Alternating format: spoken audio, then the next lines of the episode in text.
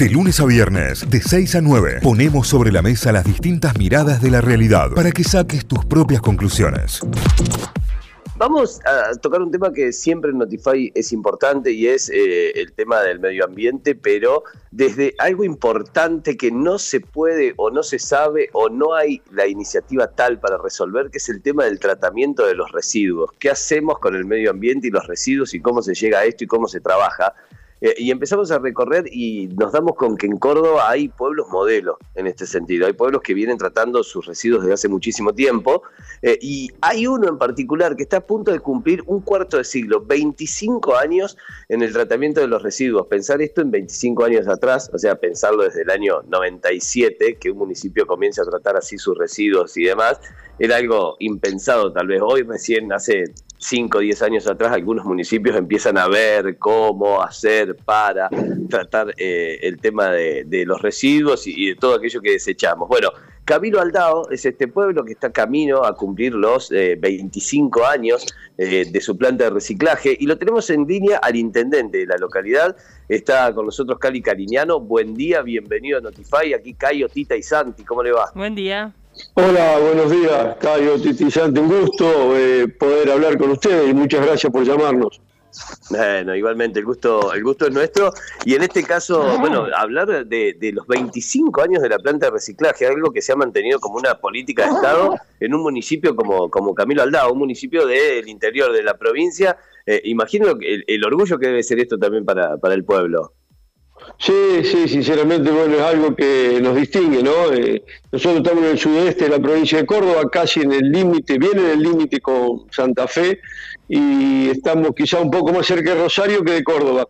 Eh, empezamos, sí, empezamos en el 97 separando, empezamos primero con lo, orgánico, pero esto lo hicimos fundamentalmente eh, desde la educación y con las escuelas. El trabajo conjunto con, las escuelas de la localidad empezaron a trabajar. Eh, ¿Por dónde empezaron? ¿Cómo, cómo era en el reciclaje en Camino al Dado en el 97? ¿Se empezó con el cartón, con, con los húmedos? ¿Cómo empezaron? Eh, empezamos con lo más difícil, nosotros ahora aconsejamos que sea al revés, ¿no? Empezamos, empezaron las escuelas a, juntar eh, distintos barrios y ver la cantidad de, de materia que había eh, el 50% era orgánico. Y empezamos a separar lo orgánico, lo llevamos a la planta, que bueno, que ahora cumple los 25 años, ahí hacíamos pilas y después esto lo pasábamos al hombre compuesto. Ajá. Y después sí comenzamos... Sí, sí, se empezó ahí, pero es lo más difícil. Nosotros, nosotros recomendamos que ahora que se empiece por los cartones, plásticos y botellas, que bueno, que es lo más que es lo más fácil, porque ahora también mucha gente eh, lo orgánico lo hace en el patio de su casa, ¿no? Con, posteras chicas y ahí eh, lo obtienen, nosotros estamos reduciendo eh, los residuos. Claro. Eh, cuando, cuando se habla de reducción también imagino que hay una, una gran reducción en, todo aquello que después se, termina desechando, pero en cuanto a lo que tiene que ver con la economía circular, ¿en qué se reutiliza? Digo, más allá de lo orgánico que, que va a compostaje y demás, todo lo demás, ¿cómo, cómo se reutiliza? Mira, en parte nosotros lo que es eh, plástico, eh, vidrio, eso estamos sacando los 40 días un camión chasis acoplado eh, también papeles. Nosotros hicimos un convenio con los bancos y con las empresas de Camino al Dao por el tema de la fidelidad de los de la papelería. Entonces la molemos, una parte se vende y la otra parte la trabajamos con la fábrica educativa de papel artesanal y dulce de la escuela especial. Entonces ellos hacen papel reciclado y tarjetas que fundamentalmente a fin de año esas tarjetas eh, todas las empresas locales eh, hacen los saludos. Así que ahí cumple lo que decís vos, la parte, nosotros el ambiente lo entendemos de la parte económica, eh, la parte social y la parte ambiental como una sola cosa, ¿no? Tiene, ahí tiene una salida inclusiva y aparte también genera fondos para ellos. Claro. Y en 25 años, eh, desconozco cómo, cómo funciona el pueblo en particular, pero ¿han cambiado de gestión, de partido político y el proyecto siguió o viene manteniéndose dentro de una misma gestión? No, no. Eh, nosotros, nuestro gobierno bueno, fue del 92 al 2003. Del 2003 al 2015 hubo otro signo político y bueno, ahora retornamos nosotros. Eh, cada, cada uno le puede dar a, a un proyecto eh, distinta fuerza o no, ¿no es cierto? Claro. Pero cuando estos proyectos pasan por las escuelas, se convierte en un hábito, o sea que es muy difícil después eh, volverlo atrás. Los chicos ya cuando son más grandes, hoy están trabajando en la parte de ambiente, los chicos que estaban en el ecoclub. Claro. Es más, los jóvenes que, que se van de, de Camino al Dao a Córdoba o a Rosario, eh, les cuesta juntar la basura, ellos ya la separan, por más que al principio en, en, estas ciudades no se hacía la separación de residuos. Es algo que uno lleva a la conciencia, ¿no? Y es un hábito. Pero es fundamental esto que decís para, para mantener este tipo de proyectos en el tiempo, porque si no, no se logra. Si vamos a estar destruyendo las cosas que están buenas, no, no podemos avanzar. Y en función de eso también hay un ejemplo en basar la base de este proyecto en la educación para, para poder sostenerlo.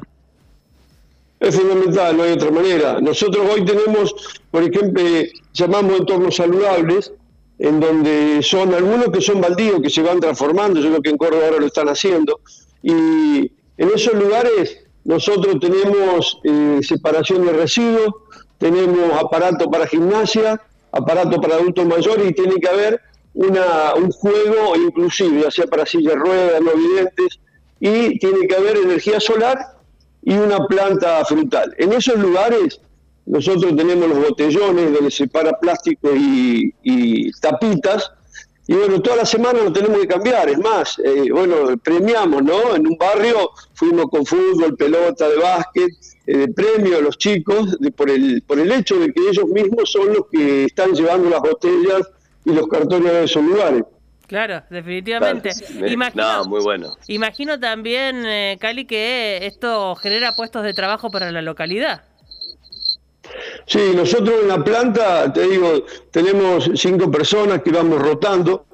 Eh, vendemos vendemos lo que es lombricompuesto, pero hacemos una vez por mes el 3 por 1 eh, cada 3 kilos de plástico, cartón o lo que lleven, le damos un kilo de lombricompuesto que está aprobado, vendimos eh, para una cancha de golf, así que sí, nos va generando fondos, pero fundamentalmente nosotros lo que le decimos a la gente, porque la basura no se termina nunca, no es por una si vemos el ODS de consumo responsable, como la botella vida, donde ponemos plásticos, que tenemos más de mil, nosotros decimos que eh, la basura se va a terminar cuando nosotros entendamos que cuando vamos a comprar, elijamos las cosas que no tienen plástico descartable, que no tienen nylon.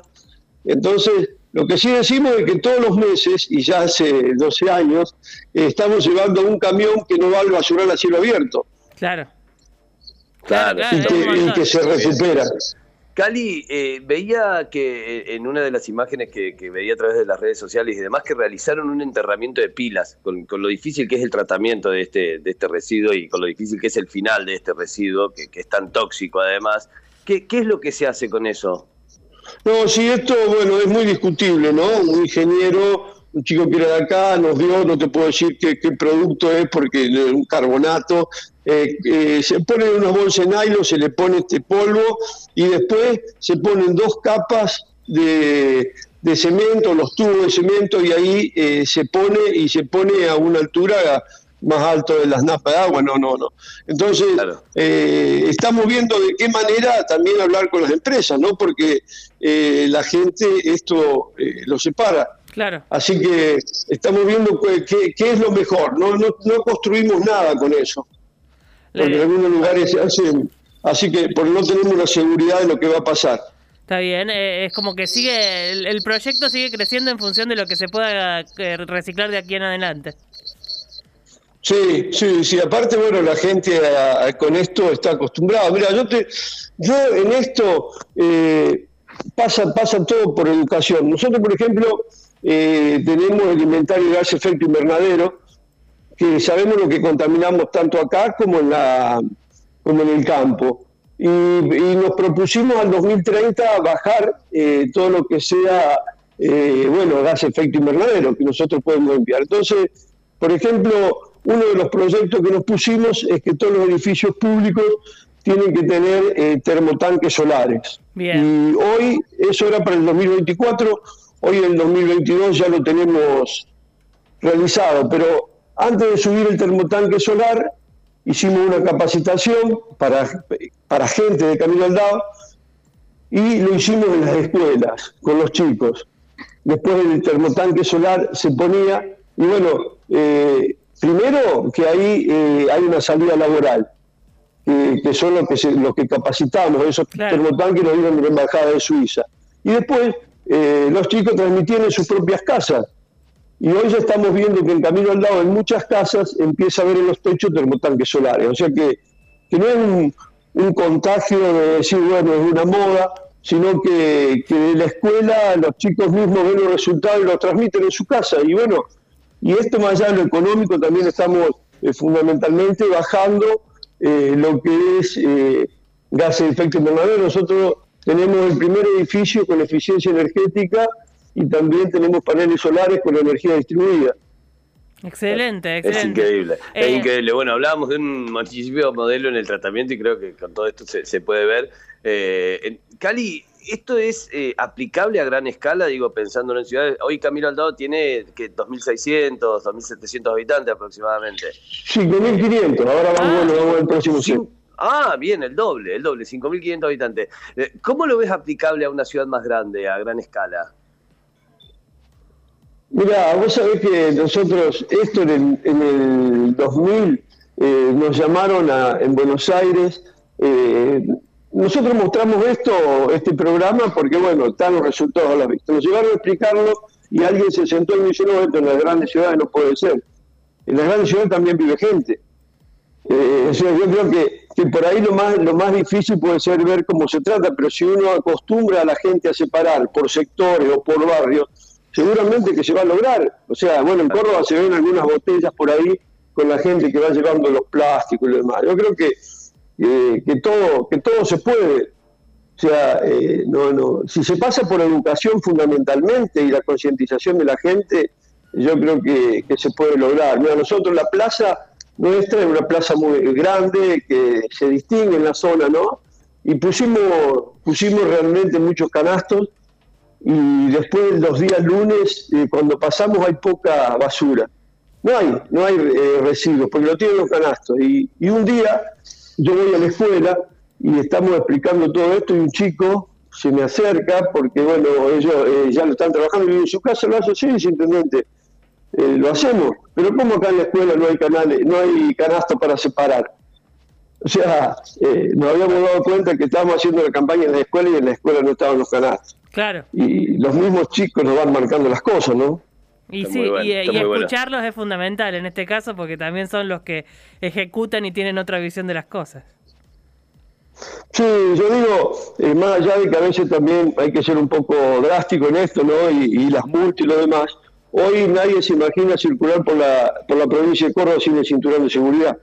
Sí, sí, sí, es educación. Sí, sí, está, absolutamente. Eh, Intendente, gracias, gracias por esta charla, por estos minutos y nada, felicitaciones por este laburo que vienen haciendo por estos 25 años.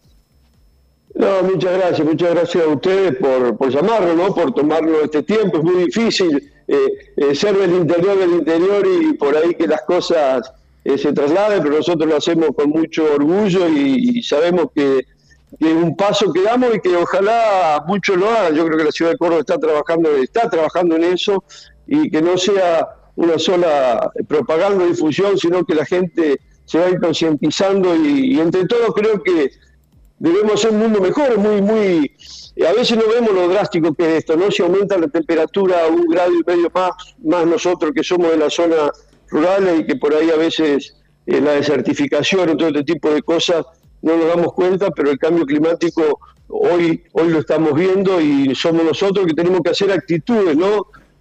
Un granito de arena es importante y suma, no, no, no es lo, grande que se hace, sino lo poco que cada uno de nosotros podemos aportar.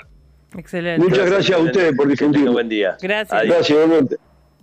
Cali Cariñano, intendente de la localidad de Camilo Aldado, uno de los pueblos modelos, nos llegaba esta data y estaba bueno para compartirla. Son 25 años tratando los residuos de manera responsable, generando también conciencia y educación.